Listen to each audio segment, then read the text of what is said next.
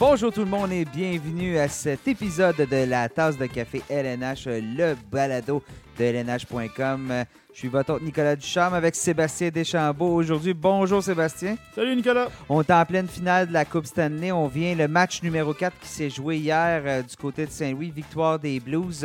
On se retrouve avec euh, une série à égalité 2-2. Alors, euh, tout un scénario jusqu'à présent. Et pour en parler, on va rejoindre les deux couvrent la série, mais ils sont séparés présentement. Un est à Boston, l'autre est à Saint-Louis. Monsieur Guillaume Lepage, Monsieur Robert Laflamme, bonjour. Oui, salut les gars. Robert qui est présentement à l'aéroport à Saint-Louis, donc on va peut-être avoir quelques derniers appels aux passagers là, parce que Bon, ben, les séries éliminatoires pour les journalistes, hein, c'est pas juste des matchs de hockey, c'est aussi euh, l'hôtel et de longues heures d'attente à l'aéroport. Messieurs, vous, êtes, vous avez couvert la série jusqu'à présent et euh, ça a été euh, très excitant. Donc, on va en parler aujourd'hui, mais on va aussi parler euh, de la science d'évaluation des espoirs de la Ligue nationale de hockey, le repêchage qui s'en vient. Ça sera en deuxième partie d'émission. La passe du côté de Krejci. Il s'avance. Krejci revient. La passe à Marchand. Le tir, la rondelle est bloquée. Les Blues rebondissent et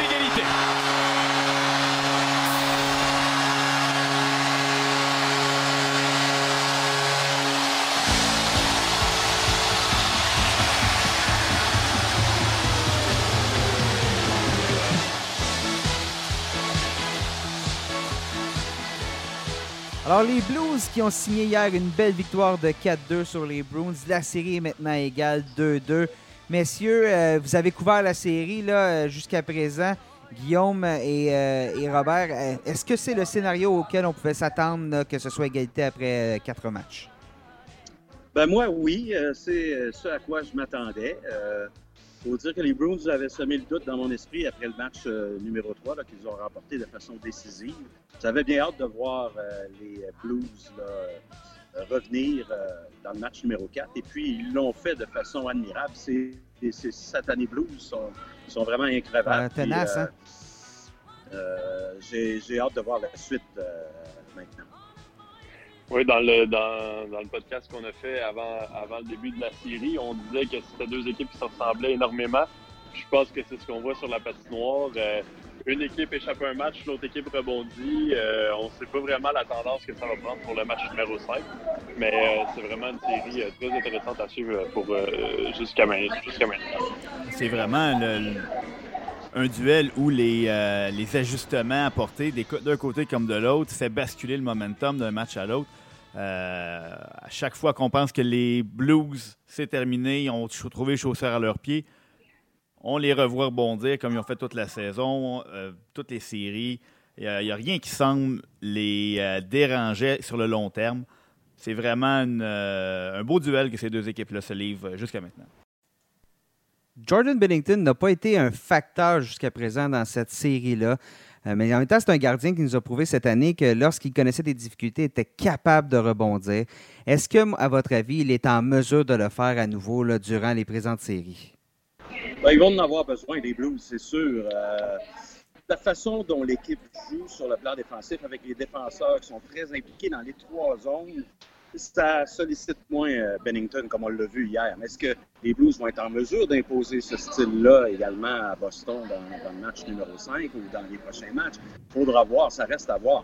Mais c'est sûr que Bennington n'est pas vraiment là, le Bennington qu'on a vu dans les trois premières rondes de, de série. Et puis, euh, mais quand les Blues jouent comme ils l'ont fait hier, ils sont en train peut-être d'établir leur euh, rythme là, à 5 contre 5 à égalité numérique. Et puis, s'ils sont disciplinés comme ils l'ont été hier, les Blues sont peut-être euh, en difficulté. Mais C'était la grosse discussion dans le vestiaire des Bruins hier après le match parce qu'on a vu quand même une, assez, euh, une différence assez marquée entre les, deux- les trois premiers matchs euh, puis celui d'hier au niveau des, des pénalités. Puis ça va passer un peu par, euh, par un meilleur rapport du deuxième trio des, des Bruins. Euh, on a vu Bruce Cassidy en a parlé aujourd'hui. On attend un peu plus de son, de son deuxième trio. Euh, Jake DeBrusque, David Krejci, David Backes, euh, qui n'a pas encore euh, apporté le, le- l'apport offensif dont on est en droit de s'attendre d'un deuxième trio, si, on aspire aux grands honneurs. On a, comme tu l'as dit, les, Blues se doivent de demeurer tellement loin du cachot. Euh, l'avantage numérique des Bruins est dévastateur. C'est euh, la confiance qu'ils affichent quand ils sont sur, sur la glace avec un joueur en plus. C'est, il faut absolument que les Blues trouvent un moyen de garder cette unité-là loin de la patinoire. Moi, je pense que ça passe par la relance des défenseurs. Et puis là, les Bruins sont peut-être en difficulté. C'est Shara et puis un peu de Great Stick qui ne sont pas là pour le match numéro 5. Euh, au niveau de la relance, il va y avoir de gros ajustements à faire. Et euh, si les Blues peuvent, de leur côté, eux, continuer d'exercer une pression constante sur la défense des Blues et de posséder la rondelle en territoire adverse, euh, la situation sera très difficile pour les Blues pour les matchs à venir. Oui, en effet, Robert, en as parlé, mais l'état de santé de la défensive des Bruins, c'est c'est inquiétant, disons-le. Chara, qui, on ne sait pas s'il va pouvoir participer au cinquième match après avoir été atteint à, la mâchoire par une rondelle. Euh, Grizzly non plus, qui euh, souffre d'une commotion cérébrale, donc on n'est pas certain dans son cas.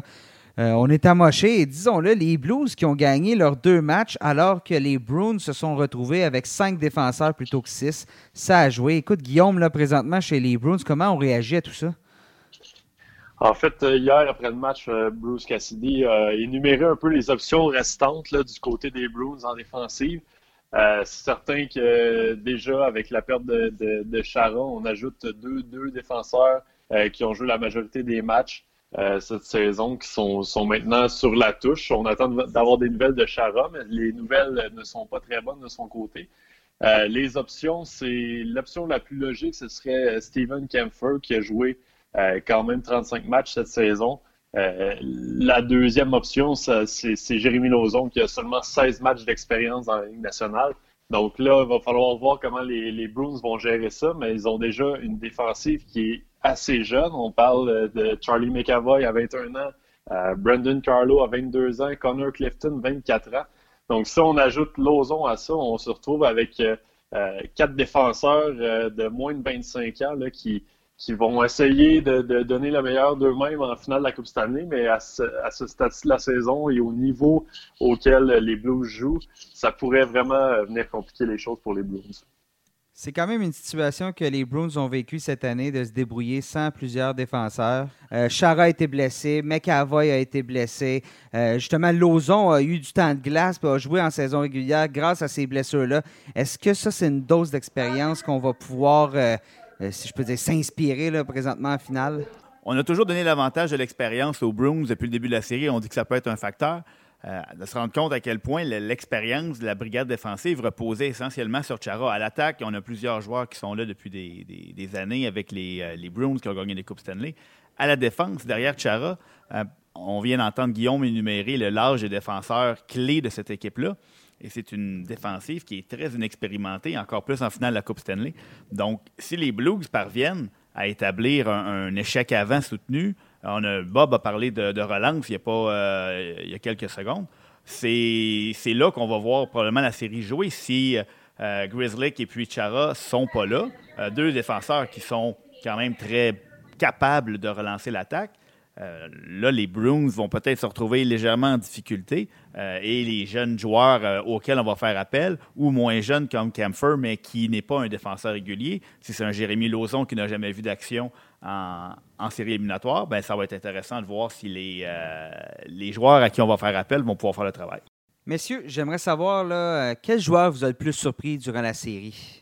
On en a parlé là, que le premier trio des, euh, des Bruins était peut-être pas euh, livrait peut-être pas la marchandise autant qu'on le, désirait du côté de Bruce Cassidy. Le deuxième trio non plus. Chez les Blues, euh, bon, on a eu hier, on a eu droit à tout un match de Ryan O'Reilly. Personnellement, hier, je l'ai adoré. Qui, qui tire son épingle du jeu, selon vous, jusqu'à présent? Ben, moi, un joueur que, je connaissais un peu, mais ça, mais qu'on n'a pas l'occasion de voir souvent. Il joue à la défense, il est grand, gros. Colton Perico, mm un défenseur. Il connaît toute une finale jusqu'à maintenant, en compagnie de Boomister. Ce sont une des, des, raisons pour lesquelles euh, les gros trios des Blues ne produisent pas jusqu'à maintenant en finale. Alors, ce, grand numéro 55-là euh, est un jeune défenseur, en plus pas très âgé. Les plus belles années sont devant lui et puis euh, il joue du gros hockey. Là. Moi, du côté des Blues, j'y vais avec un, un, gars qui était un peu dans l'ombre sa suspension, la suspension dont il a écopé, l'a un peu mis en lumière hier soir quand il est revenu au jeu dans le match 4. C'est Oscar Songwis. J'ai accordé peu, pas, pas, beaucoup d'importance à, ce joueur-là avant le début de la série, mais euh, hier, quand je l'ai vu euh, revenir au jeu comme ça, il muselait le premier trio. Bob a parlé, Pareco fait excellent, un excellent travail en défensive, mais vraiment, le trio de Songville, ça a été euh, vraiment déterminant dans le match d'hier. Donc, j'irai avec lui pour son apport en, défensive, puis en échec avant aussi, que avec Ivan Barbachev, c'est assez, assez impressionnant ce qu'ils sont en train de faire. Ben moi, de mon côté, je vais y aller avec un joueur. Donc, on a déjà abondamment parlé quand même. Tory Krug du côté des Bruins, dont l'importance. Le, nouveau Bobby, le nouveau Bobby Orr. le nouveau Bobby Orr qui, euh, qui, qui, qui, plane, qui, qui, qui, vole présentement sur la patinoire. C'est, euh, son importance a déjà été euh, longuement discutée et elle va encore prendre plus d'importance pour les, les, matchs qui restent, surtout avec l'état de la, brigade défensive. Mais là, on parle d'un joueur qui n'a jamais été repêché un petit défenseur euh, qui cadre très bien la nouvelle ligne nationale, si on veut. Euh, excellent jeu de transition.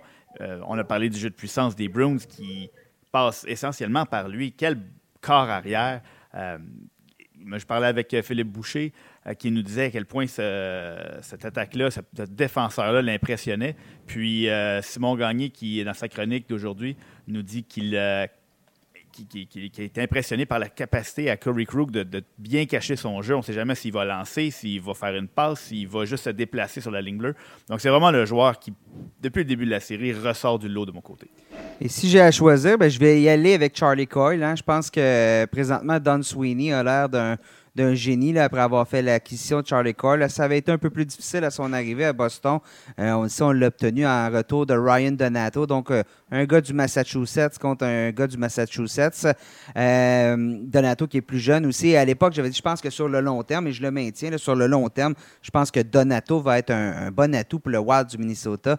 Mais Coyle, présentement, connaît d'excellentes séries. Une finale, trois buts, une passe jusqu'à présent. Mais hier encore a marqué. Ça n'a pas donné une victoire, mais je pense que Coyle est ce troisième trio-là des, euh, des, euh, des Bruins là, qui euh, viennent un peu sauver. Et on le sait, là, en série, c'est souvent une, affaire de production de ta profondeur. Et c'est ce que Coyle amène présentement. Donc, je pense qu'il va falloir regarder tout. Surtout que, ben, soyons francs, messieurs, la course au euh, au, trophée Conn Smith, là, c'est assez loin d'être réglé, si vous voulez mon avis. Là. J'ai pas de choix ah. présentement qui, me saute au visage. C'est ouvert, complètement ouvert, oui. Si Boston l'emporte, on n'a encore pas le choix de donner à Tuukka Rask. Par contre, du côté des, des Blues, euh, Jordan Bennington, qui était peut-être mon choix avant le début de la finale, ne se démarque pas présentement. On n'a pas volé un match. on gagne pas malgré ses performances, parce que je sais pas qu'il joue mal, mais il n'a pas encore volé le match. Il n'a pas joué comme le Jordan Bennington qu'on connaissait. Et puis, à l'attaque, ben, c'est bien partagé. On a un, héros différent un peu à chaque match. Euh, Ryan O'Reilly t'en a parlé. Euh, Tarasenko joue du beau hockey. Jaden Schwartz, qu'on n'a pas vu en finale autant qu'on aurait peut-être voulu du côté des Blues. Euh, pour ce qui est du Connie Smite, c'est comme vous dites, les messieurs, c'est une belle course ouverte. Je vais peut-être là avec un choix qui saute moi au visage là, au début, là, mais Alex Pietrangelo, le défenseur des Blues, qui a quand même 15 points en 23 matchs, euh, est-ce que ce serait possible? Premièrement, un récipiendaire du Conn Smith en tant que défenseur, j'ai pas souvenir. Je ne sais pas, euh, Robert, là, avec tes années d'expérience, si tu as souvenance euh, du dernier défenseur. écoute, ça remonte peut-être à Bobby Orr, je ne sais pas. Là, on, va, on va aller vérifier, mais je sais pas de ton côté ce que tu en penses, là, mais. Niedermeyer l'avait pas remporté. Tu as raison, je crois. on, va, on, va, on va vérifier tout. Duncan Keith en 2015, messieurs. Duncan, Duncan Keith. Voilà. Alors, euh, Duncan Keith qui était la bonne réponse. On félicite euh, Seb. Scott Niedermeyer. Scott Niedermeyer en 2007. Et puis avant ça, on va à Niklas Lidstrom en 2002. Donc, est-ce que, à votre avis, Pietrangelo, s'il connaît, bon, si les Blues gagnent la Coupe Stanley, connaît une bonne fin de série, pourrait se joindre à cette liste de défenseurs qui est, ma foi, plutôt intéressante? Oui, ben, tout à fait. Moi, je pense que Pietrangelo serait peut-être même, au moment où on se parle, euh, le meilleur choix des Blues. Il faudra voir le dénouement de la finale. Si jamais les Blues l'emportent dans les deux dernières victoires, qui vraiment euh, se ressortira du lot euh, aura peut-être un avantage sur les autres, parce que c'est assez partagé jusqu'à maintenant, comme vous le mentionnez. Mais Pietrangelo est, non seulement le corps arrière de cette équipe-là, c'est également un, excellent leader. Et puis, on voit là, à côtoyer cette équipe-là, euh, euh l'attitude décontractée, il n'y a rien qui déconcentre ces, ces joueurs-là.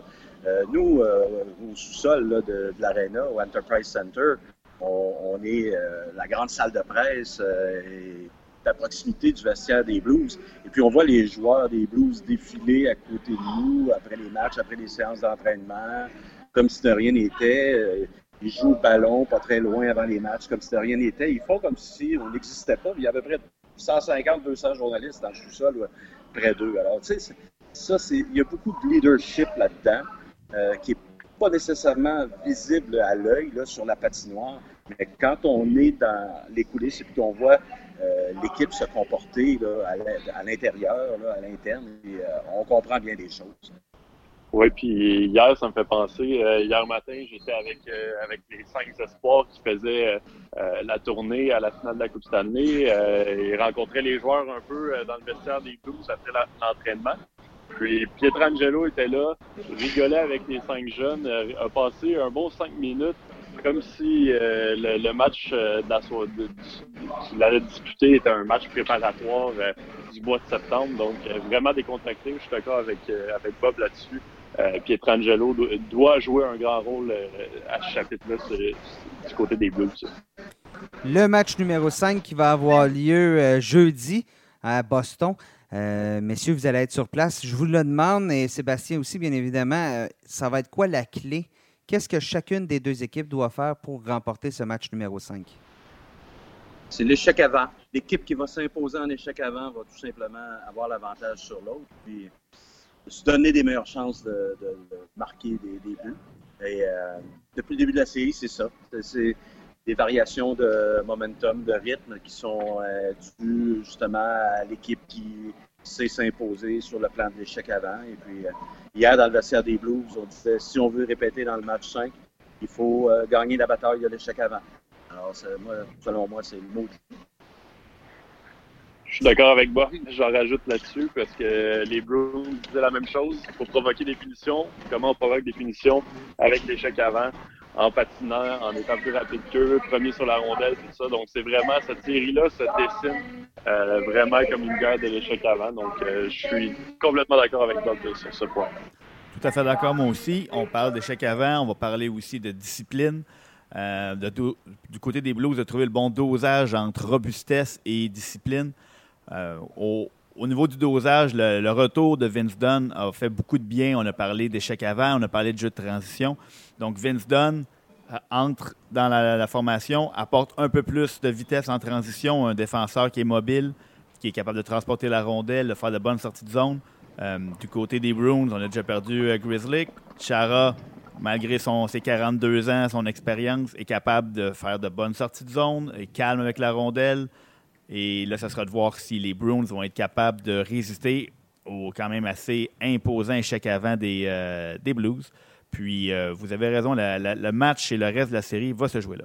Euh, de mon côté, je vais y aller avec bon, ben, les performances du premier trio des Bruins. Je pense que quand le, trio de David Pasternak, Patrice Bergeron et Brad Marchand se met en marche, c'est toute l'équipe qui suit. Hein. Donc, du côté des Bruins, si ce trio-là réussit à faire ce qu'il se doit de faire, sans dire que c'est dans la poche, ça regarde très bien.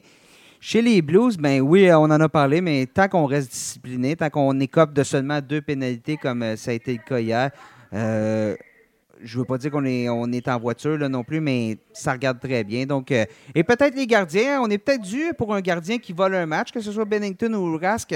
On n'a pas été mauvais, mais on n'a pas été particulièrement incroyable. Bien évidemment, dans le cas de de Bennington, j'enlève le match qui s'est terminé 7-2, le troisième match de la série. Donc, euh, à mon avis, ce sera euh, la clé pour ce cinquième match qui, je le répète, aura lieu jeudi en direct du TD Garden à Boston. Messieurs, vous serez sur place. Alors, euh, vous allez pouvoir nous entretenir de tout ça dans les prochains jours, bien évidemment. L'avant-match, les après-matchs et tout ça, c'est disponible sur le site de lnh.com. Merci beaucoup. Robert, je te, je te laisse y aller. je crois que tu Merci. Je crois que tu as un avion à prendre. On, l'entend un peu euh, présentement.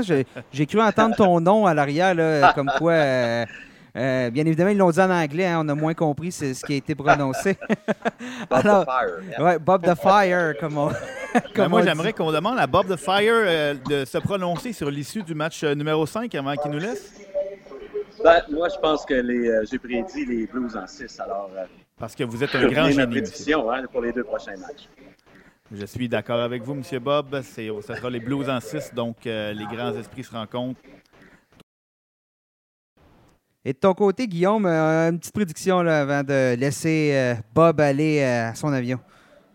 Moi, j'ai dit Boston en 6, donc j'ai plus le choix. Deux victoires des Bruins. Euh, je peux pas dire que je suis convaincu, mais euh, bon, je vais y aller euh, comme j'ai prédit, avec une victoire des Bruins qui vont se servir un peu de- du retour à domicile là, pour, pour reprendre les dents. J'avais la même prédiction que toi, là, les Bruins en 6. Écoute, sans changer mon choix au niveau des Bruins, je vais y aller en 7. Alors sur ce, Bob, on te remercie beaucoup d'avoir été avec nous aujourd'hui. On te laisse y aller. Parfait, merci les, les garçons. Merci, Bob. Salut! Guillaume, on te garde avec nous euh, parce que je veux parler un peu de la séance d'évaluation euh, qui s'est déroulée là, du côté de Buffalo, les recrues, les meilleurs espoirs euh, de la Ligue nationale de hockey qui étaient sur place. Il y avait bien sûr un absent de taille, euh, Capo Caco, qui a fait une croix sur la séance d'évaluation. Bon, c'est compréhensible, hein, vient de connaître un très beau championnat du monde avec la Finlande, la Finlande qui a remporté la médaille d'or lors de la compétition, donc euh, ne s'est pas présenté.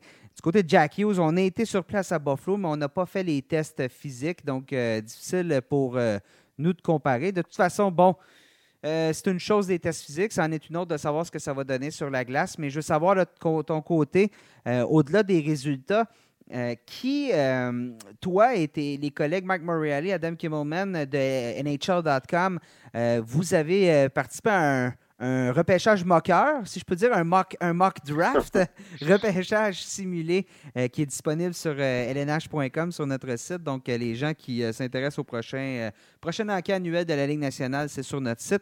Et Guillaume, tu as, respecté la logique. Hein? Oui, quand même, euh, respecter la logique. Euh, Jack Hughes euh, numéro 1, Capo numéro 2. Euh, les deux qui n'ont pas fait les tests, mais euh, évidemment, là, ça ne changera pas grand-chose dans leur cas parce que les deux ont connu euh, de très bonnes saisons, de longues saisons surtout. Jack Hughes, Capo ont fait le championnat junior et le championnat mondial à la fin de l'année. Le championnat du monde, devrais-je dire. Euh, donc, euh, c'est, c'est, ça, ça aura aucune influence là-dessus. Après ça, bon, à partir du troisième rang, ça peut, euh, ça peut aller d'un bord comme de l'autre. On a Bowen Byram, le défenseur, euh, qui pourrait, euh, tantôt on parlait de Tory Crew dans la première partie. Là. Euh, c'est un petit défenseur, mais vraiment au niveau de l'avantage numérique, au niveau offensif, ça peut être un très bon atout pour une formation. C'est sûr que là, les Blackhawks sont euh, ont, pas mal, de, bons défenseurs dans, euh, dans le système. Donc, euh, ce serait intéressant de voir à partir du troisième rang euh, qui va être choisi par les Blackhawks. Puis après ça, ça va débouler selon les choix qui vont avoir été faits avant. Donc, c'est vraiment les Blackhawks qui vont déterminer l'allure de, de, que va prendre ce repêchage-là, selon moi. Tu as rencontré euh, cinq des meilleurs exploits hier, euh, Hughes, justement. Il y avait aussi euh, Byron, comme, comme tu en parlais. Alex Turcotte, pour les gens qui se demandent peut-être, Alex Turcotte, non, ce n'est pas un francophone, un Québécois, mais si on remonte un peu, son grand-père est originaire de la région de l'Estrie. Son père, Alfie Turcotte, qui avait été un choix euh, neuvième, je crois, je crois, en tout cas, première ronde des Canadiens de Montréal. Euh, et euh, Alex est peut-être, ironiquement, le plus talentueux de la famille. Donc, qui était là? Lui, Alex, c'est un produit du programme national américain. il y avait aussi Kirby Dack et Dylan Cousins. Est-ce que dans tes discussions avec les jeunes, il y a des choses qui t'ont fait, peut-être qui t'ont intéressé, qui, t'ont, ont sonné une cloche chez toi? Euh, moi, j'ai été vraiment surpris par euh, un, l'esprit de camaraderie qu'il y avait entre les cinq. Là, Turcotte et, euh, Hughes sont des de grands amis. Ça fait depuis l'âge de 14 ans, je pense, qu'ils euh, qui se côtoient là, au niveau des équipes nationales américaines. Dak Cousins et euh, Byram s'affrontent dans la Ligue de l'Ouest, ont participé euh, à la Coupe Linka Gretzky, euh, à des tournois de moins de 17 ans, moins de 18 ans, donc on se connaît. Euh, c'est vraiment ce qui m'a frappé. C'était cinq enfants là, dans un magasin de bonbons hier.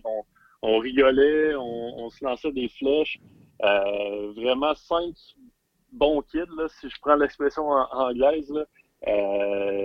Jack Hughes est sorti de l'ascenseur. Première chose qu'il a fait, c'est qu'il est venu se présenter à, tous ceux qui étaient là pour les suivre dans la journée. Les autres ont emboîté, le pas. Donc, c'est il n'y a, pas de, grosse tête là, dans, les cinq espoirs qu'on a, a côtoyés hier. Euh, j'ai essayé de soutirer quelques mots en français à Alex Turcotte, qui, ne parle pas malheureusement le français, mais bon, euh, Dylan Cousins, lui, le fait. Baragouin, quelques mots. Donc, ça a été, ça a été une très belle journée. Puis, euh, je suis vraiment impressionné par leur, leur confiance, leur prestance. La maturité, oui. ce qu'ils dégagent.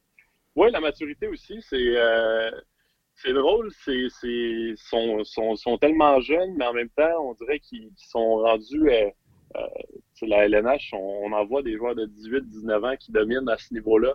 Euh, donc, c'est des enfants, mais en même temps, euh, tu vois la maturité, tu vois qu'ils sont prêts et qu'ils veulent vraiment parvenir à leur rêve. hier, qui était, ils voyaient, ils assistaient au match de la Coupe Stanley, c'est leur objectif ultime. Donc, c'était spécial de voir un peu le, contraste entre, la jeunesse, mais quand même la maturité de ces, gars-là. Moi, j'aimerais que tu me parles, tu viens de parler, on, oublie des fois à quel point la ligne est mince entre les joueurs qui vont être pêchés. Ils vont peut-être être, coéquipiers des joueurs qu'ils ont vus sur la glace. Leur réaction par rapport à, ce qu'ils voyaient devant eux, ils ont assisté aux deux séances d'entraînement, euh, ils ont rencontré les joueurs. C'est des, tu l'as dit, tu as utilisé, c'est des enfants, c'est des jeunes qui ont grandi en voyant ces joueurs-là et les ont rencontrés, vont se joindre à la grande famille de la LNH dans quelques semaines. C'est que ça se peut que ce soit leur coéquipier. Exactement, euh, dans quelques semaines. et là, il était un peu. Est-ce qu'il était intimidé par les joueurs qui étaient là? Est-ce qu'il était. Euh, euh, c'était quoi leur réaction pendant les séances d'entraînement? Qu'est-ce qu'ils observaient pendant, les, pendant leur présence sur place? moi, je dirais oui, il est intimidé. tu le voyais quand, quand ils étaient les cinq ensemble. Euh, ça niaisait, ça, ça, ça, blaguait. Mais dès qu'il y avait un joueur euh, qui se présentait à eux, c'était silence total, puis on écoutait le joueur, puis on répondait aux questions du joueur, là, mais euh, avec quelques mots. Là, tu sentais vraiment que pour eux, ce, sont des idoles. C'est des joueurs qu'ils ont vus toute, leur, toute leur jeunesse. Ils ont grandi à les regarder à la télévision. Là, ils se retrouvaient devant eux depuis pour la première fois. Peut-être Jack Hughes est un peu plus habitué parce que son père a travaillé euh, par, chez, chez, plusieurs équipes de la Ligue. Euh, mais les autres, tu voyais vraiment dans, dans leur regard que euh, il, était, un peu intimidé par la présence des, des vétérans là, de la Ligue nationale. Puis Alex Turcotte, qui lui m'a fait bien rigoler euh, quand Pat Maroon est sorti de la patinoire après l'entraînement des Blues. Euh, des Blues. Euh, il y a un journaliste qui a regardé Turcotte et dit l'an prochain, ça se pourrait que tu te retrouves dans le coin avec avec avec lui, tu sais. Puis euh, Turcotte a répondu aucune chance que ça se produise. Puis euh, Maroon avait un petit sourire en coin. Là. On parle quand même d'un gars de 6 pieds, 6 pieds 2, 225. 6 pieds 3, 225, oui, exactement. 6 pieds 3, 225. Donc, euh, euh, pour Turcotte, là, qui, est, qui est un, un, jeune homme de 18 ans, quand même bâti pour son âge, mais on est assez loin de Pat Maroon. Donc, c'était vraiment drôle de voir euh, de voir un peu la manière avec laquelle il, regardait le, gros Maroon. Mais c'est quand même un point intéressant. Je fais un parallèle avec ce qui s'est passé cette saison avec euh, à Montréal. Euh, Yasperi Kotkanemi. Euh, on dit souvent, il y a un moment donné dans la saison où a peut-être manqué d'énergie, a peut-être manqué de jus. Et c'est que la différence de physique pour ces jeunes-là par rapport à des joueurs qui ont deux, trois ans d'expérience professionnelle, c'est un monde. Donc, de se retrouver dans les coins, en octobre, ça va. En novembre, ça va. En décembre, oh, ça commence à être un peu plus difficile. On joue plus de matchs. Et ben écoutez, ça en, est la preuve là, justement avec, avec ce que tu as vu avec Maroon et euh, Maroon en plus qui a toujours été euh, euh, assez, assez robuste, merci. Là. Donc c'est aussi ça, cette réalité-là que ces jeunes-là doivent faire face alors qu'ils se préparent lentement à, à juste réaliser qu'ils ne sont pas très loin, mais en même temps, ils sont euh, physiquement très loin de la Ligue nationale. Même, même Kirby Dack, à 6 pieds 3, 6 pieds 4, presque 200 livres. Euh, regardez euh, Colton Perico de haut un peu, de, de, bas en fait. Ça n'a pas, plus dû arriver souvent au cours des, dernières, des derniers mois de regarder un joueur qui le dépassait puis d'une carrure plus imposante. Donc j'imagine que ces gars-là doivent être on a parlé d'intimidation, de, le facteur qui sont intimidés par ces joueurs-là, mais en même temps, de voir la comparaison de, niveau, de talent, d'expérience, de physique.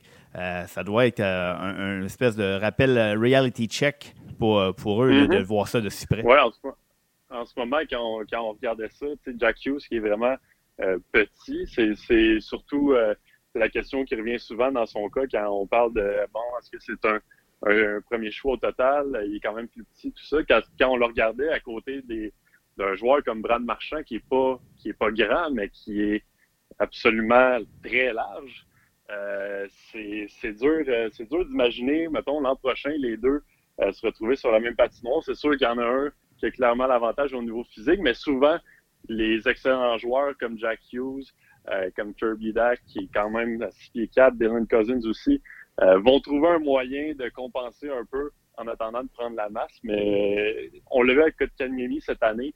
Habituellement, quand les jeunes arrivent dans une organisation, ça prend quand même pas beaucoup de temps euh, pour qu'ils réussissent à gagner un peu de un peu plus, un peu plus de, de, masse musculaire. Là. Kotkaniemi, comparativement au début de la saison, là, euh, à la fin de la saison, on voyait bien la différence. Donc, je suis pas inquiet pour ces jeunes-là. c'est dur à imaginer en ce moment, mais quand on va les voir sur la patinoire, je pense que on, verra plus euh, beaucoup de différence. Et ça, on va voir ça l'an prochain, mais d'ici là, on en a parlé. Là, c'est la finale de la Coupe cette année qui se poursuit jeudi. Guillaume, tu vas être sur place aussi. Donc, euh, toi et euh, Robert, vous allez pouvoir nous renseigner sur tout ce qui se déroule. Tout ça sur le site de lnh.com. Absolument. Merci beaucoup, Guillaume. Ça fait plaisir. À la prochaine. Sébastien, c'est ce qui met un terme à ce balado. Merci beaucoup d'avoir été avec moi aujourd'hui. Ben, merci à toi, Nicolas. Dans les prochaines heures, prochains jours, si vous nous écoutez en ce mardi, on va avoir droit aux chroniques de Martin Biron, Simon Gagné et Philippe Boucher sur notre euh, site Internet. Ils vont nous parler du début des quatre premiers matchs de la série. Oui, ils vont revenir un petit peu sur les, euh, ce qu'ils ont vu dans les deux derniers matchs et puis leur dernière chronique. Euh, Simon nous parle, de, entre autres choses, de l'avantage numérique des Bruins, des changements que les Blues ont pu apporter entre le match numéro 3 et numéro 4 et puis, alors que Philippe, lui, va nous parler un petit peu de la brigade défensive des Bruins et puis euh, de Terry Crew, entre autres choses. Alors, euh, je le répète, ce cinquième match est jeudi. On va voir si Gloria va encore euh, jouer à Saint-Louis ou si on va peut-être plus opter pour, je ne sais pas, du Dropkick Murphys, peut-être du côté de Boston. C'est à voir. Alors, on vous remercie beaucoup d'avoir été avec nous aujourd'hui pour ce balado et on, va, on vous souhaite une bonne fin de finale. On va se reparler une fois qu'une des deux équipes aura soulevé la Coupe Stanley.